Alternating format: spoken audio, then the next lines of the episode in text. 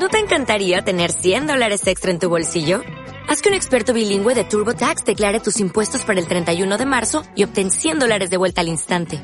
Porque no importa cuáles hayan sido tus logros del año pasado, TurboTax hace que cuenten.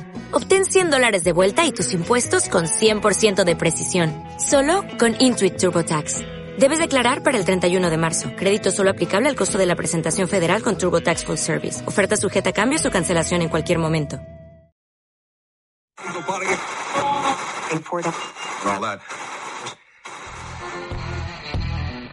Nunca te lo habían contado.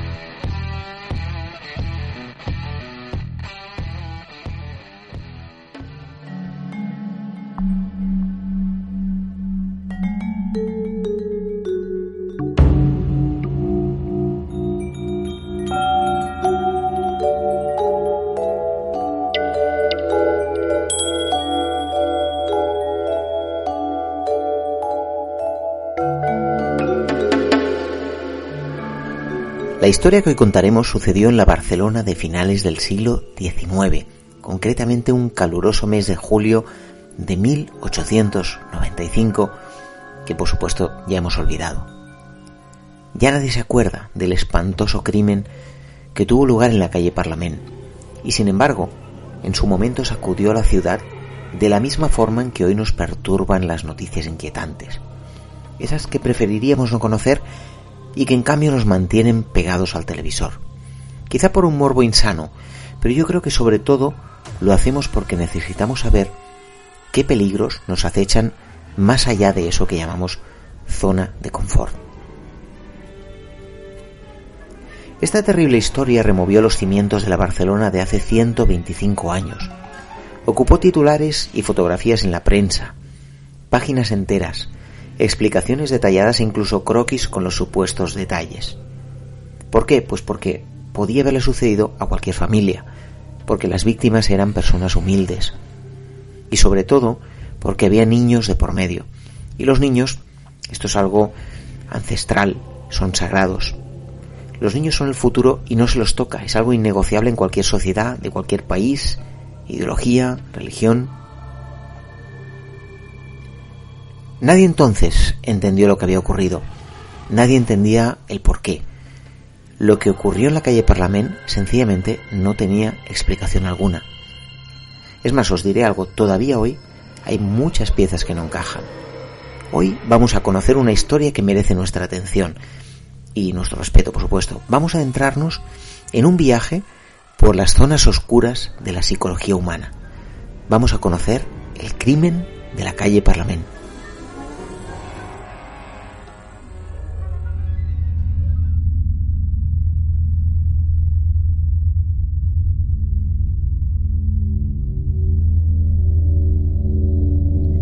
Estamos en el número 56 de la calle Parlament, justo en la esquina con Ronda de San Pau. Estamos, por tanto, a pocos metros del mercado de Sant Antoni, frente al edificio en el que actualmente encontramos la popular horchatería Sirven.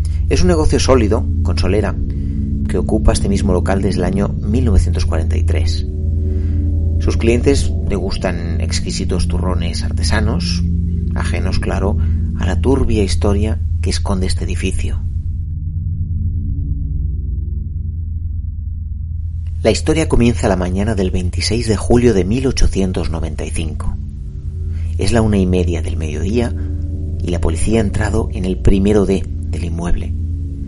Aquí vive una familia humilde, Concepción Nadal, Silvestre Lluís, cerrajero de profesión, y los hijos de ambos, de la pareja. Concretamente dos hijas, Joaquima Concepción y también un pequeño de apenas un año y medio que se llama Silvestre, como el padre. Los curiosos se agolpan en la entrada mientras los agentes tratan de frenarlos.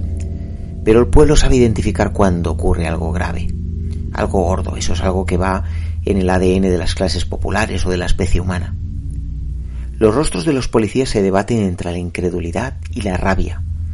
Los ha avisado la madre de Concepción, que como es costumbre ha ido a visitar a sus nietos, pero ha encontrado que la puerta estaba entornada y se ha encontrado lo que ninguna madre, ninguna abuela querría encontrarse nunca. Así que ellos ya saben lo que van a hallar Y aún así podemos imaginarnos su asombro, quizás su repulsa hacia lo peor de la especie humana. La escena que tienen ante ellos es dantesca. Hay sangre por todas partes, por los pasillos, las habitaciones, la cocina. Y allí están los cuerpos de las víctimas. La madre, Concepción, ha sido degollada con una herida profunda y ahora su cuerpo reposa inerte eh, apoyada en una silla.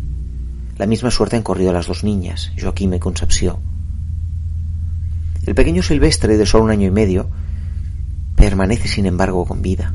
Y precisamente su supervivencia al crimen, a lo que sea que haya pasado entre estas cuatro paredes, hace aún más insoportable lo ocurrido. Alguien ha entrado en el piso y ha asesinado cruelmente a la madre y a las dos niñas. Durante la autopsia, más adelante, se sabrá además que la madre estaba embarazada de tres meses y medio.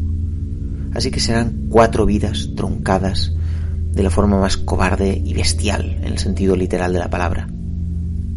La prensa lo bautizará rápidamente como el monstruo, y es perfectamente comprensible que así sea, porque ese es el nombre que ponemos a los seres malignos que no se rigen por la naturaleza humana.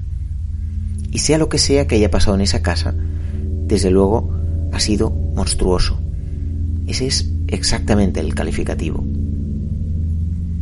El diario La Vanguardia de julio de 1895 cuenta en primera página Crímenes como el de ayer son por fortuna rarísimos en esta capital. De aquí que nos lleguen más a lo vivo, que nos lastimen en lo más hondo, que nos hieran en lo más íntimo del alma tamañas monstruosidades.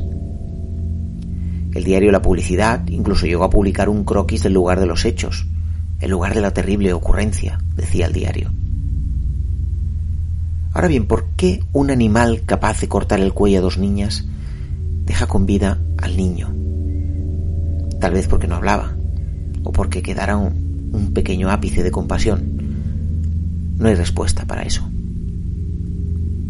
A mediodía, Silvestre Luis, el marido, padre de las víctimas, llega al piso y afronta los lógicos interrogatorios de la policía. Dice que viene de pescar y efectivamente lleva pescado en el cesto pero los peritos acabarán determinando que no ha sido pescado aquella mañana, sino dos días antes, ya que está, según parece, en estado de descomposición. Silvestre Lluís se pone nervioso, contesta con evasivas y lo más importante, miente.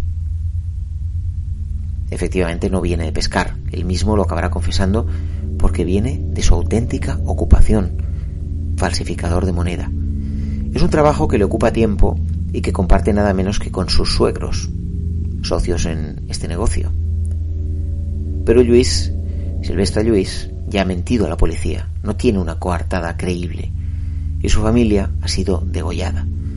Así que es el principal sospechoso y como tal es acusado. La prensa ya tiene lo que quiere, un canalla al que, al que culpar y también de paso un ser al que odiar. Pero las cosas no están claras, no lo están en absoluto.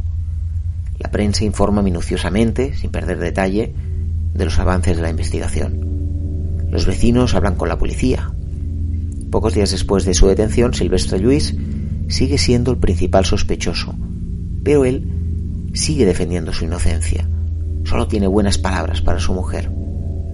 Me diréis, hombre, es que esto es normal, es que un asesino no va a autoinculparse. Y es verdad, pero es que nadie encuentra una explicación porque todo el mundo tiene a Silvestre Lluís por un buen padre de familia, con sus defectos, lógicamente, pero lo que diríamos un padre normal. La policía continúa con sus pesquisas, hace pruebas forenses con las lógicas limitaciones de la época. La prensa, por ejemplo, informa de que está examinando las uñas del acusado para compararlas quizá con restos encontrados en el lugar del crimen. Van apareciendo indicios, eso sí, indicios que apuntan hacia la culpabilidad del acusado. Por ejemplo, en la camiseta interior de Silvestre Luis se detecta una pequeña mancha de sangre. Cuando se le pregunta por esa mancha, él responde que tiene que ver con un pequeño grano. Sin embargo, cuando se le pide que localice el grano, él señala la zona del ombligo cuando la mancha está más bien a la altura del pecho. ¿Es incriminatorio este detalle? No mucho, esa es la verdad.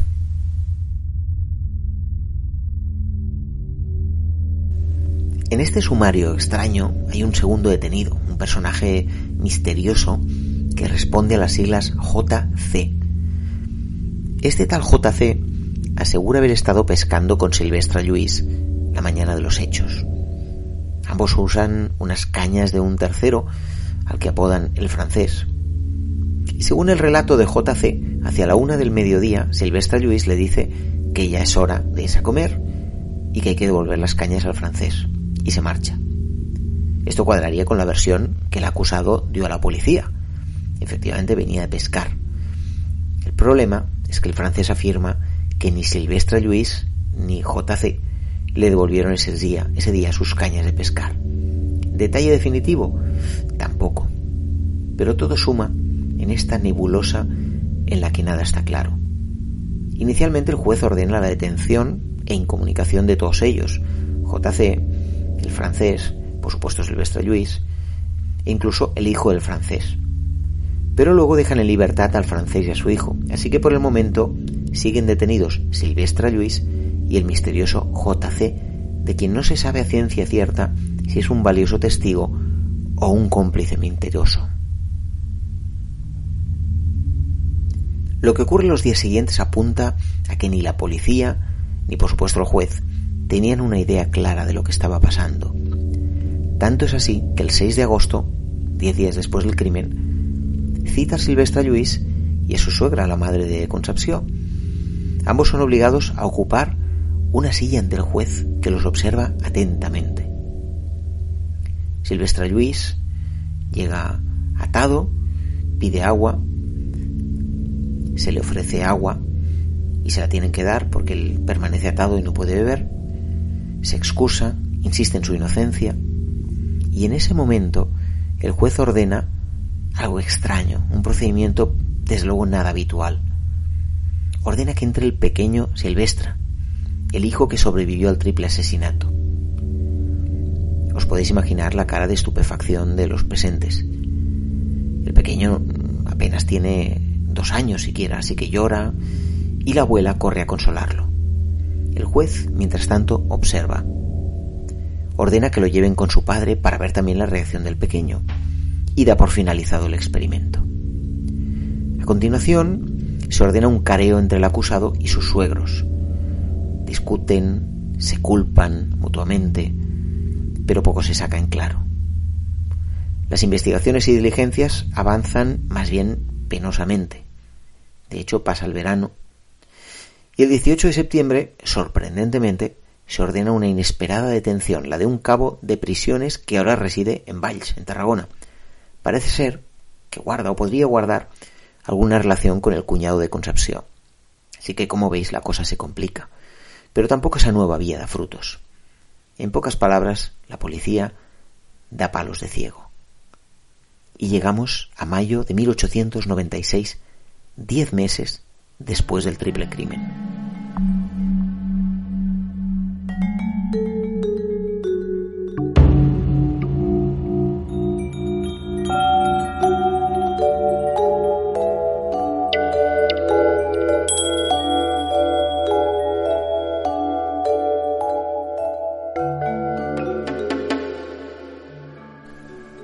En el juicio, Silvestre Luis se defiende, grita, nervioso, se muestra irrespetuoso, acusa a sus suegros de ser los asesinos.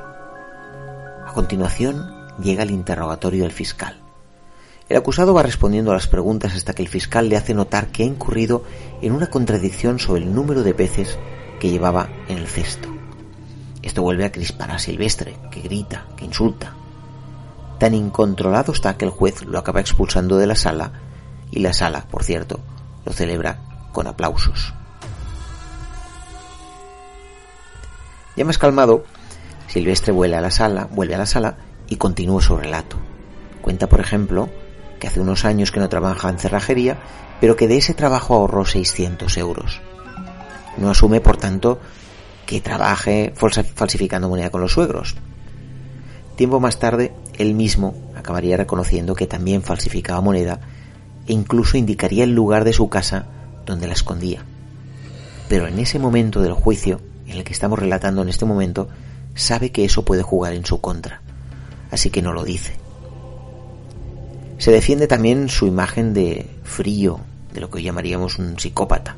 Dice que es un hombre serio y que no es verdad, como se ha dicho, que no sintiera emoción alguna al ver los cadáveres de su mujer e hijas, porque ese, ese detalle aportado por uno de los agentes, por uno de los policías, que estuvo en el piso de la pareja en el momento del crimen, pocas, pocas horas después del crimen, ese detalle sería uno de los que más le perjudicaría.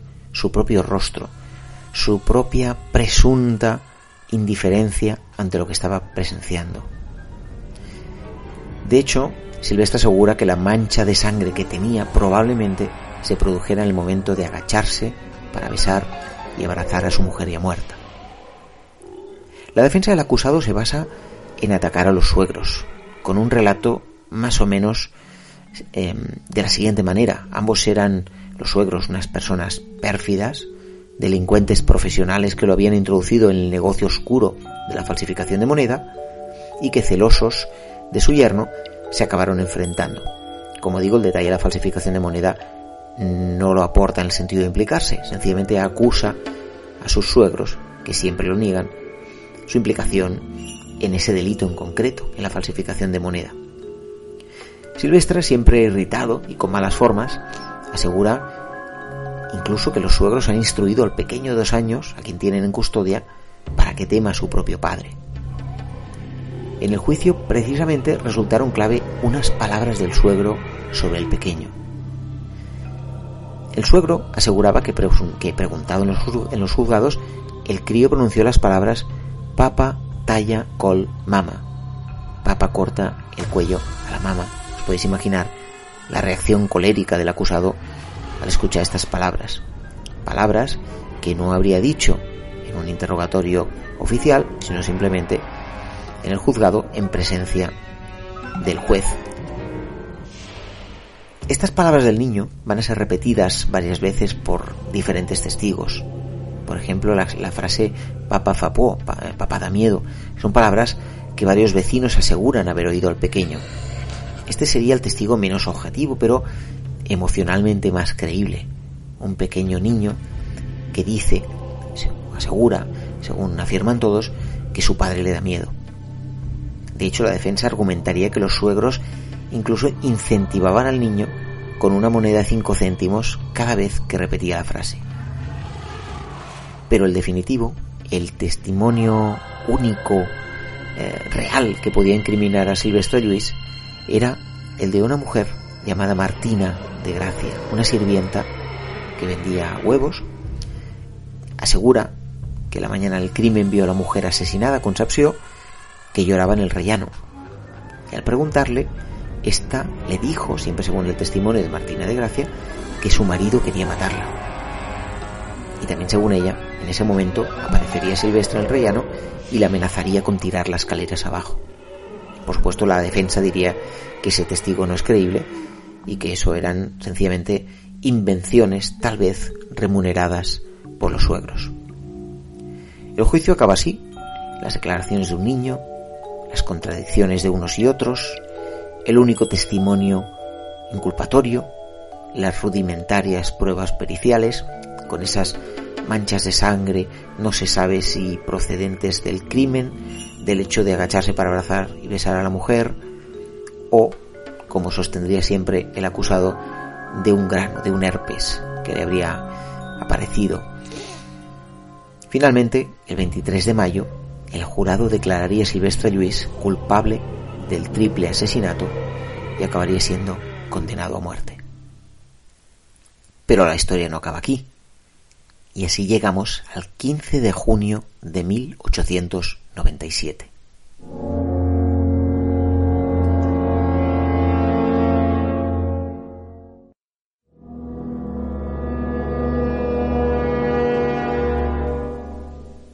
Casi han pasado dos años desde el terrible crimen de la calle Parlamento.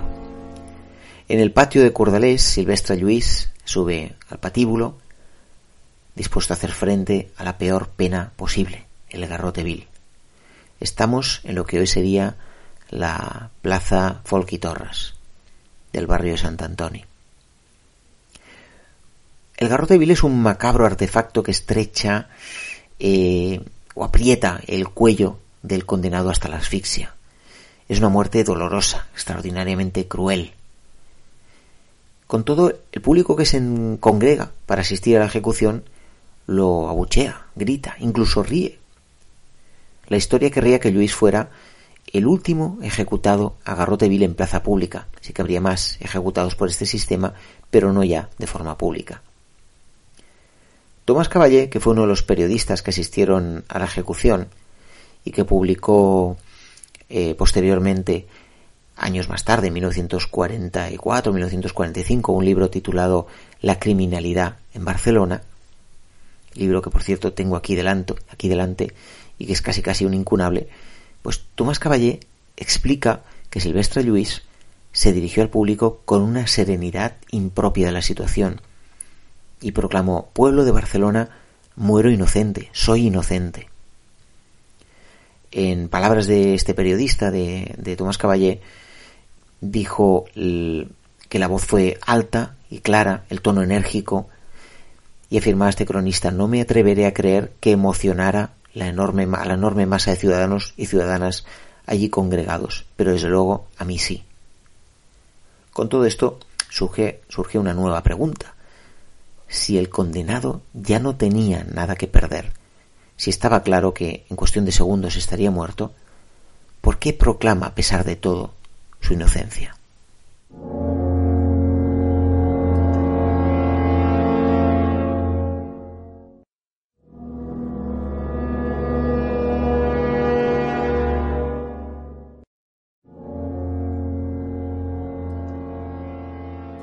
Han pasado los años y la ciudad ha querido ya olvidar este espantoso crimen, como se intentan siempre olvidar las cosas dolorosas o que inspiran inquietud.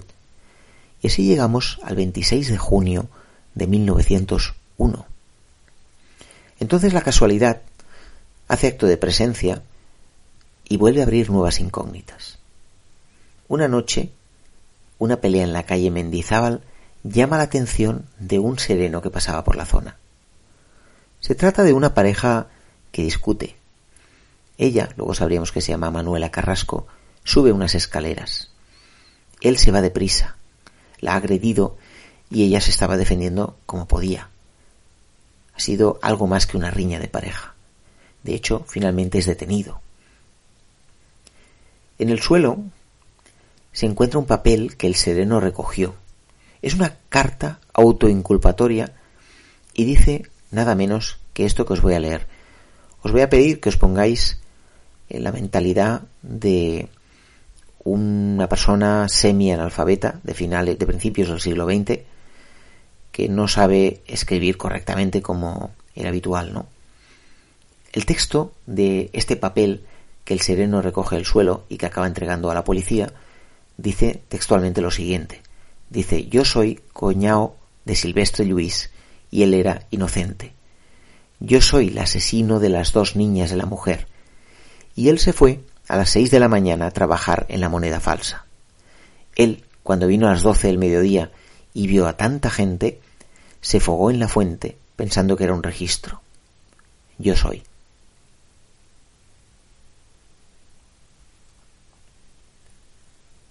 El autor de esta nota y el detenido por esa riña de pareja resultó ser Florenci Rosic, cuñado de Silvestre Luis, casado con la hermana de Concepción Nadal.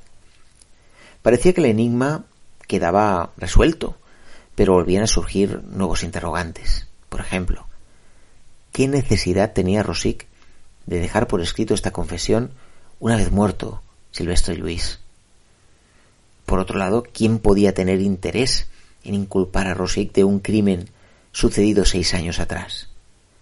El problema es que cualquier hipótesis resultaba inverosímil. El hallazgo de esta nueva prueba espoleó de nuevo a la prensa. Tanto es así que los mismos medios que habían aplaudido la condena del monstruo, como le llamaron, ahora cuestionan, en cambio, la falta de fundamento de la sentencia. Finalmente, y en el tiempo de solo 20 días el caso se cerró. No había pruebas concluyentes contra él más allá de un papel inculpatorio. Y seguramente tampoco había ganas de repetir el doloroso proceso que iba a sacar eh, las vergüenzas al sistema judicial.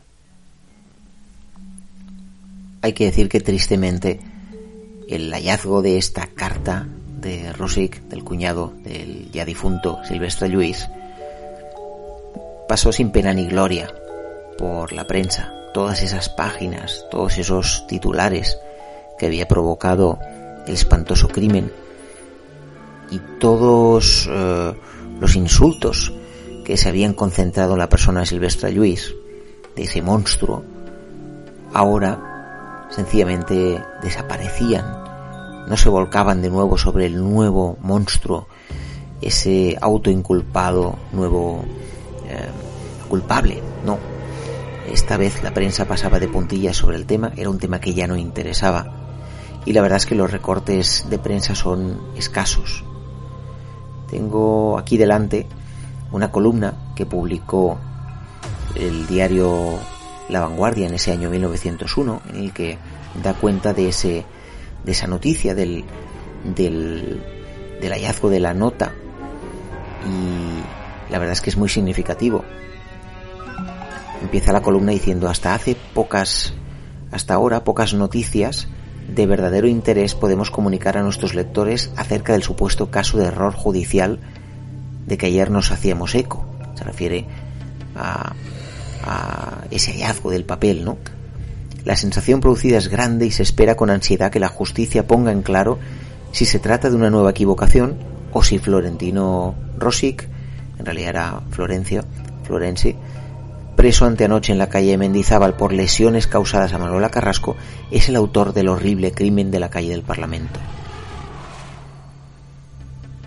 Sin embargo, prosigue más adelante el texto, como en sus declaraciones no demostró gran seguridad al procesado, incurriendo en contradicciones sospechosas y negándose a explicar satisfactoriamente su conducta, esto y las pruebas que contra él aparecieron, aunque no fuesen todas irrefutables, llevaron al ánimo de los jueces al convencimiento de que aquel hombre era el culpable y como a tal se le condenó.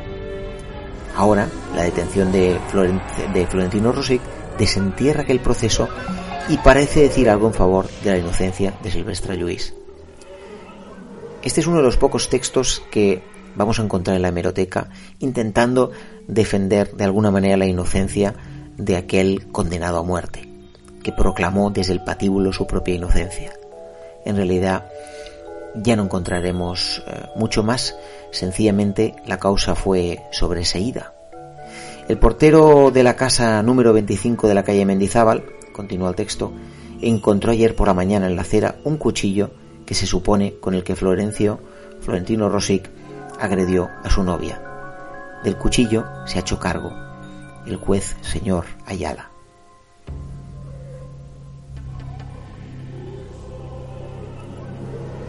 Los interrogantes nunca se desvanecieron, pero las palabras de Silvestre Luis desde el patíbulo tomaron una nueva dimensión.